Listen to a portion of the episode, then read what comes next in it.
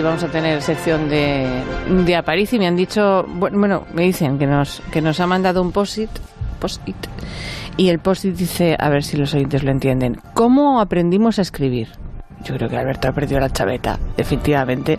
Lo hemos localizado. Alberto, ¿Estás ahí? Buenos días. ¿Estás, estás en, en, una casa, en un manicomio o en un... hola, hola, hola, hola. Hola, hola Begoña, pero, pero ¿por qué dices eso? No sé, estoy perfectamente bien. Pues porque no entiendo. No pasa nada. porque me mandas un posit y si no lo quieres ah. decir con él, pues no, no entiendo. Yo aprendí a escribir de pequeñita con cuadernos de estos de cuadraditos grandes no, no, pero yo no me refiero a cómo aprendimos tú y yo a escribir, no, me refiero a ah. cómo aprendimos los humanos a escribir. Ah, en general, vale, vale, vale, vale, qué susto. te, mando un post-it un post de estos porque vivimos en un mundo en que damos por sentado que en cualquier momento pues podemos escribir una cosa en un post-it y se la enviamos a alguien y nos entiende.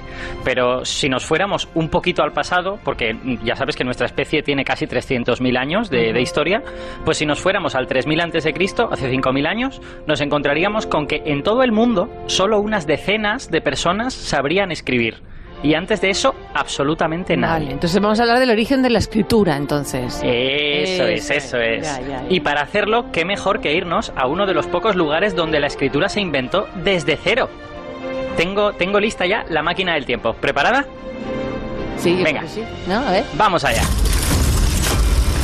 Suena viajuna, pero. ya sabes, esto es un poco de, de saldo siempre. Begoña, Dime. bienvenida a Tameri Kuumat, a la envidiable Vega de Itero. ¿Y dónde estáis, hijo mío? bueno, hoy, hoy lo llamamos con otro nombre, pero yo le estoy llamando por los nombres que tenía en su momento. Hoy a este lugar lo llamamos Egipto. Ah, entonces ya, ya, ya me sitúo. Y este es uno de los lugares donde nació la escritura, ¿no? Por eso estamos, claro. Sí, señorita. En, en, la época en que este lugar le llamaban Kuumat, la Tierra Negra, aquí junto con Sumer, no, no con Sumer, nuestro guionista, sino con Sumer, la, región que está en Irak, eh, junto con Sumer, allá por el 3500 a.C., en Egipto y en otros lugares, empezaron a experimentar con una especie de dibujitos. Y en apenas unos siglos, esos dibujitos se convirtieron en los primeros jeroglíficos, que es una de las escrituras más antiguas. Pero espérate que vamos a poder hablar de todo esto con alguien que sabe un montón. Vamos allá, venga. ¿Quién? ¿Quién anda ahí? Ah, ¿Eh? esto... Hola, buenas, eh, ¿qué tal? ¿Se puede saber por qué motivo vienes a perturbar la calma de mi templo? Algunos estamos trabajando, ¿eh? ¿Pensáis hacer mucho más ruido o puedo volver a mis tareas? lo, lo, sentimos mucho, verá, es que, es que vengo del futuro para hablar con ustedes. Es para más de uno, de Onda Cero. ¿Ah? ¿Del futuro? Sí, sí, sí. ¿Y de, ¿Y de qué año, si puedo preguntar? Pues vengo, vengo de principios del siglo XXI, del año 2020. Uy, del 2020. Pues bueno os queda, ¿eh? Bueno os queda. bueno, no nos diga estas cosas. Pero Alberto, ¿que quién es este señor? Ay, es verdad, es verdad que no te lo he... Bueno, a ver, eh, Begoña, te presento a... Yedneter, el tres veces grande, señor de las palabras, guardián del Mat. Yehuti, señor de Gemennu. Hoy habla raro, Alberto, de verdad. Has dicho muchas cosas que no me he enterado de nada. bueno, este a nosotros nos va a sonar un poquito más por el nombre que le pusieron los griegos, sobre todo a los que les guste el antiguo Egipto, les va a sonar. Eh, este señor que tenemos aquí es Thoth, el dios egipcio de la sabiduría, que era el escriba de los dioses y el creador del lenguaje escrito. Eso es. Nada pasa en el mundo de los dioses sin que yo lo deje apuntado. Lo que más papeleo me cuesta es cuando un faraón viene aquí a reunirse con Osiris, pero bueno, son rollos y rollos de papiro. Como ves, tenemos aquí a una eminencia en escritura antigua, es uno de los primeros que se puso a escribir algo. Pero tengo prisa, venga, vamos al grano. ¿A qué has venido, humano del año 2020? ¿Quieres ojear mi nuevo calendario? Lo acabo de terminar. Es una apuesta muy innovadora, pero quiero, quiero que dure 365 días. ¿Cómo lo ves? ¿Qué te parece? ¿Eh? Pues es estupendo. Será, será sin duda fantástico para el antiguo Egipto, mm. todopoderoso Toz. Eh, pero yo venía a verle para hablar de otro de sus inventos, para hablar de los jeroglíficos. Quería, quería que nos hablara cómo fue eso de inventar la escritura y cómo se produjo. ¿Quieres, quieres entrevistarme ahora? No puedes importunar a un dios sin avisar antes, por Dios. Venga, venga, vale, te voy a dar una respuesta cortita porque me das pena que te has hecho un buen viaje, ¿vale? A ver, A los humanos siempre les ha gustado mucho eso de dibujar. Yo solo tuve que inspirarles un poquito, nada más. Fue como un pequeño empujón y, ya estaba la cosa hecha. Qué interesante, qué interesante. Bueno, ¿y, cómo pasaron de hacer dibujos de cosas concretas como pajaritos o montañas a representar ideas abstractas como el amor o la vida, ¿no? Eh, porque en ese paso es donde de verdad está la amiga. No, no, no, no, no, yo no, no tengo tiempo para esto y ya te he dicho que no te puedo decir nada más. Además, luego rompemos estas cosas del espacio-tiempo y bastante fastidiado me tenéis el 2020 para andar jugando con estas cosas, ¿eh? Pero, pero hombre, que es un detallito, si no se va a enterar nadie. No, no, no, no y no. Ya he dicho suficiente. Soy... Soy una tumba. ¿Lo has pillado? Porque, bueno, eso. Pero si este es un momento radiofónico único, es una entrevista irrepetible. Pues qué lástima, chico, qué lástima porque se va a terminar. Os dejo. La próxima vez, pues me, avisáis. Me avisáis y os hago un hueco. Ahora estoy muy ocupado, muy ocupado. El Nilo está subiendo y tengo que apuntar su altura en cada ciudad, desde, desde la Caltarata hasta el Delta, y hay dos estrellas que se me han apagado y tengo que ver si las vuelvo a encender. Me da que hoy no pego ojo. En fin, cuidado al salir, que hay un escalón. Venga. Alberto, no sé cómo no te lo montas para que toda la gente que traes a la sección te dé calabazas, ¿eh? Pues, pues la verdad es que sí, ¿eh? de verdad tengo unos invitados top y ninguno me hace ningún caso. Así es. bueno, yo no me resigno. Si Yehuti o, Zoz no nos quiere decir nada, vamos a recurrir a un poder que es más de este mundo, porque en Alicante nos está escuchando ya María Ribes, que es profesora en el Centro Superior de Idiomas de la Universidad de Alicante y que de esto de la lengua egipcia sabe un poquito, me parece a mí. María, muy buenos días. Hola, buenos días. Gracias por invitarme y esta presentación tan bonita que me estaba costando no reír. Es un placer, un placer tenerte aquí, María. ¿Es verdad esto que ha contado Alberto? Los egipcios empezaron haciendo dibujos y poco a poco eso se transformó en escritura, claro.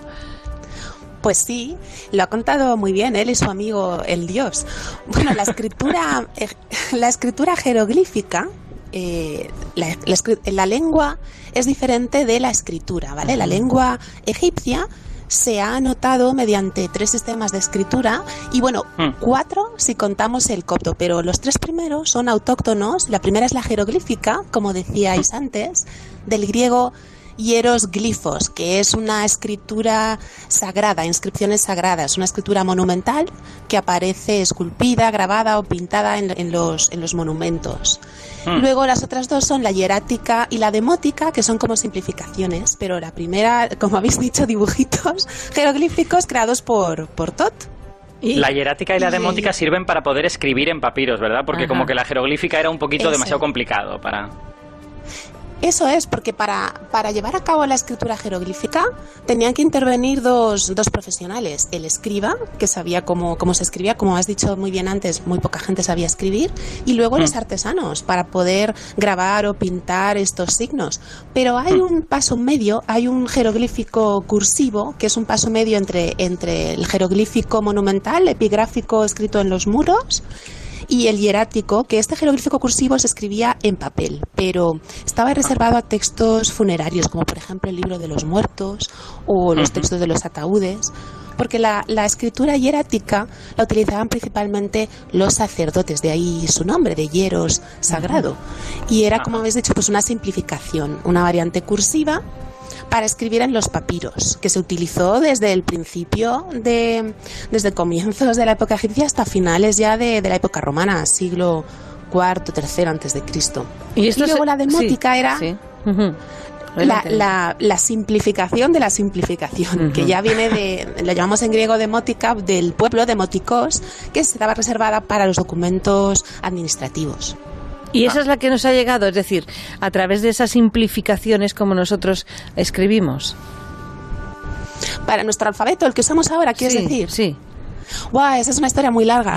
vale, vale. Pero el alfabeto, mira, el alfabeto, nosotros llamamos alfabeto, que es un nombre griego, pero en realidad es una creación semítica, ¿vale? Es de, del segundo milenio antes de Cristo y, y apareció en esa región que comprende, pues, Siria, Líbano, Israel, Jordania, y los pueblos importantes de esta región, pues eran los fenicios, ¿eh? ahí ya no sé más lo de alfabeto, los fenicios y los arameos.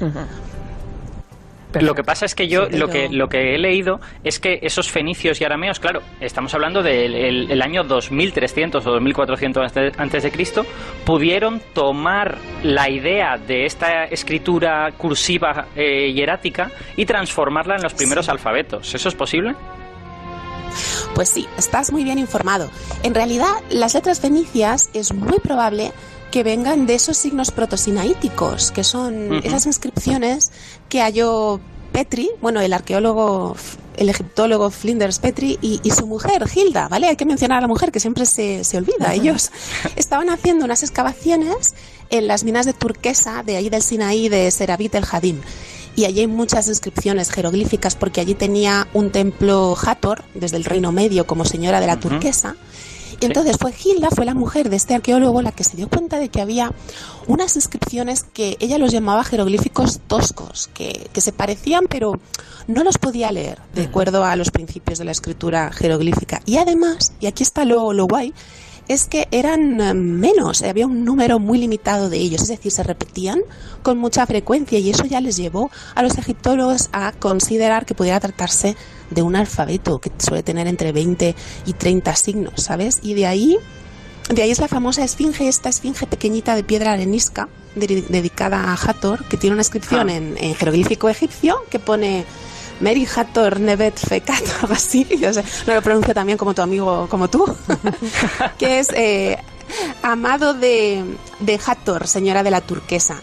Y en el otro lado había ocho signos, en esos signos protosinaínticos, pero que no fue Petri quien los leyó. El que propuso la primera lectura fue Gardiner, el famoso egiptólogo, a través del fenicio. Entonces, leyendo con, con letras fenicias, leyó Baalat, que es la señora en semítico, el femenino de Baal, que oh. es la nombre para, para Hathor. ¿Sería posible? Es que. un, pequeñito apunte. Es que, claro, la gran diferencia es que el egipcio jeroglífico tenía muchos signos que eran ideogramas. Es decir, que, un solo signo representaba toda la palabra. Entonces, al final, había como del orden de mil y pico jeroglíficos. Mientras que en un alfabeto como el nuestro, pues tenemos eso, entre 20 y 30. con lo que la diferencia del número de signos era muy importante. sí, menos mal. Pues hoy, claro, imposible sería el escribir hoy con jeroglíficos, ¿no? Bueno, podemos.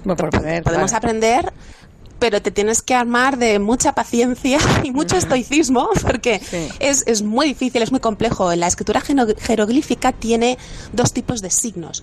Los que llamamos fonogramas y los semagramas. Los fonogramas son signos sonido, que representan sonidos pero consonánticos. Y estos, pues seguro que lo, lo, conocéis, están los monoconsonánticos, biconsonánticos y triconsonánticos. Por ejemplo, uno muy famoso, muy bonito, el, un triconsonántico es el Nefer, que forma parte del nombre de Nefertiti, que es un, es un corazón con una arteria, aunque mis hijos de pequeños decían que parecía una, una guitarra o un, o un laúd. Tiene un corazón y un palito, y entonces solamente ese signo ya se lee Nefer.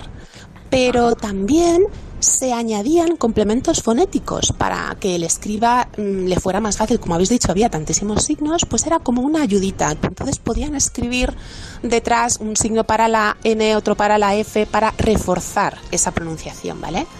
Y luego están los semagramas, que son los signos imagen, que esos son ya logogramas o ideogramas, que representan, como ha dicho Alberto, todo un concepto, una palabra y los determinativos. Los determinativos no se leen, pero se colocan al final y te dan una, una ayuda, una indicación del campo semántico al que pertenece la palabra, porque como solo se anotaban las consonantes, por ejemplo, tú imagínate que yo escribo solo con consonantes y pongo KS, ¿vale? Y tú tienes que vocalizarlo, pues puede, puede, ser, puede ser casa, queso, cosa, ¿no? Pero si al final le pongo un dibujito de, de una vaca, pues ya sabes que es queso, ¿no? Claro. Un ejemplo muy burdo, pero... Sí, sí, sí, no, pero se entiende muy bien, claro, así es. Pues ¿me podéis dejar un segundito? Que tengo que poner otra serie de signos radiofónicos y, y, ahora seguimos. Dani, la vale. Es el momento de volver a ilusionarnos. Si tú tienes las ganas, nosotros te ayudamos ofreciéndote la facilidad de elegir cuánto quieres pagar cada mes. Y ahora ahora con un interés más bajo desde el 595 TIN y el 612 TAE. Descúbrelo en cofidis.es o llamando al 902 432 432. Cofidis, para volver, cuenta con nosotros. ¿Estás nervioso, irritable o desanimado? Tranquilo, toma Ansiomed. Ansiomed con triptófano, lúpulo y vitaminas del grupo B contribuye al funcionamiento normal del sistema nervioso. Ansiomed, consulta a tu farmacéutico o dietista. Es el momento de volver, de volver a ilusionarnos. Entra en cofidis.es o llama al 902 432 432 y ponte en marcha. Cofidis, para volver, cuenta con nosotros. Cuando confías en Securitas Direct, cuentas con protección total, dentro y fuera de casa, con miles de profesionales de seguridad especializados en situaciones de robo y emergencia, con la compañía de alarmas en la que más personas confían, la más recomendada y los clientes más satisfechos. Securitas Direct, expertos en seguridad. Llama ahora al 945 45 45 o calcula online en securitasdirect.es. Ahora en Carglass, por la reparación o sustitución de tu parabrisas, te regalamos una luz de emergencia Gel Flash para que en caso de avería incrementes tu seguridad. Carglass cambia, Carglass repara. Pide cita en carglass.es. Promoción válida hasta el 30 de agosto. Consulta condiciones en carglass.es.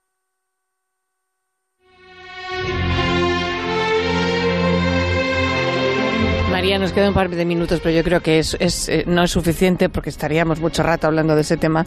Pero ¿en qué otros lugares surgió la escritura? Pues mira, me alegra que me hagas esta pregunta.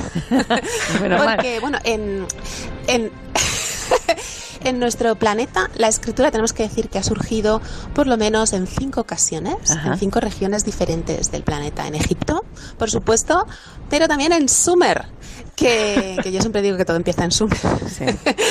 Esto pues en el, en el cuarto milenio antes de Cristo más o menos. Pero también en el Valle del Indo, hacia el 2500, 3000 antes de Cristo, es una cultura que le gusta mucho a mi amigo Alberto. Sí. Y también en China, en el siglo XIV antes de Cristo y eh, por supuesto en Mesoamérica, a, mediados del, primer milenio antes de Cristo. Y decía yo que todo empieza en Sumer porque en, en, fueron los sumerios, si no fueron los creadores, sí que fueron los que extendieron el uso de la escritura cuneiforme, que hemos oído todos esta palabra que viene del latín de forma de cuña, porque, bueno, el nombre se lo puso un profesor en el siglo XIX que no pensaba que fuera una escritura. Dijo que estos dibujitos de forma de cuña, ¿qué es? ¿no? Y mira, hemos, hemos heredado el nombre. Los dibujitos y, y esa primera, esa primera escritura, pues eran signos en forma de cuña, como decimos, eran, se hacían con un cálamo y dejaban unos palitos con unos triángulos en el borde. Y eran eh, también pictográficos, o sea, en origen, mm. igual que los jeroglíficos, eran dibujitos, como decías antes, que me ha gustado eso.